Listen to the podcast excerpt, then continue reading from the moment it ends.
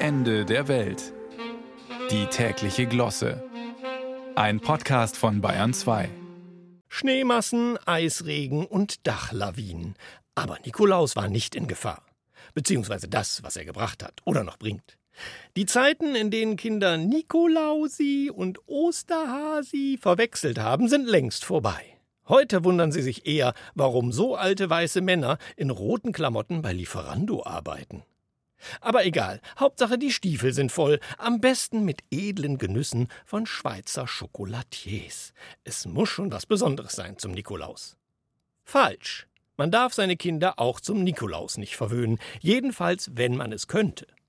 Ida Field Williams zum Beispiel, das ist die Ehefrau von Robbie Williams, der sich in den 90ern und frühen Nullerjahren so reich gesungen hat, dass es nicht nur für Schweizer Schokolade, sondern auch für das eine oder andere Chalet in den Alpen reichte.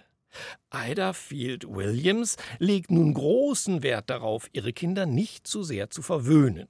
Wenn die Familie von Anwesen zu Anwesen jettet, fliegen nur die Eltern First Class. Die vier Kinder werden in der Economy Class von allzu hohen Ansprüchen entwöhnt. Und zwar so lange, bis sie sich, Zitat, selbst ein First-Class-Ticket leisten können. Richtig so. Nix mit You never walk alone à la Olaf Scholz. You always fly alone heißt es bei Familie Williams. Aber Papa Scholz meint das ja in Wirklichkeit auch gar nicht so. Er sagt es nur nicht so frei raus wie Mama Williams.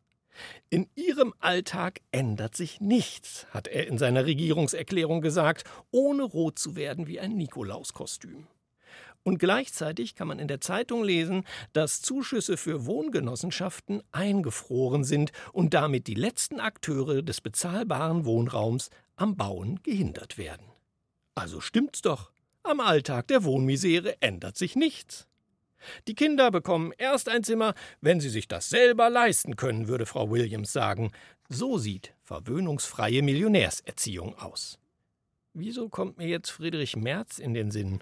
Ach so, Millionärserziehung lautet das Stichwort.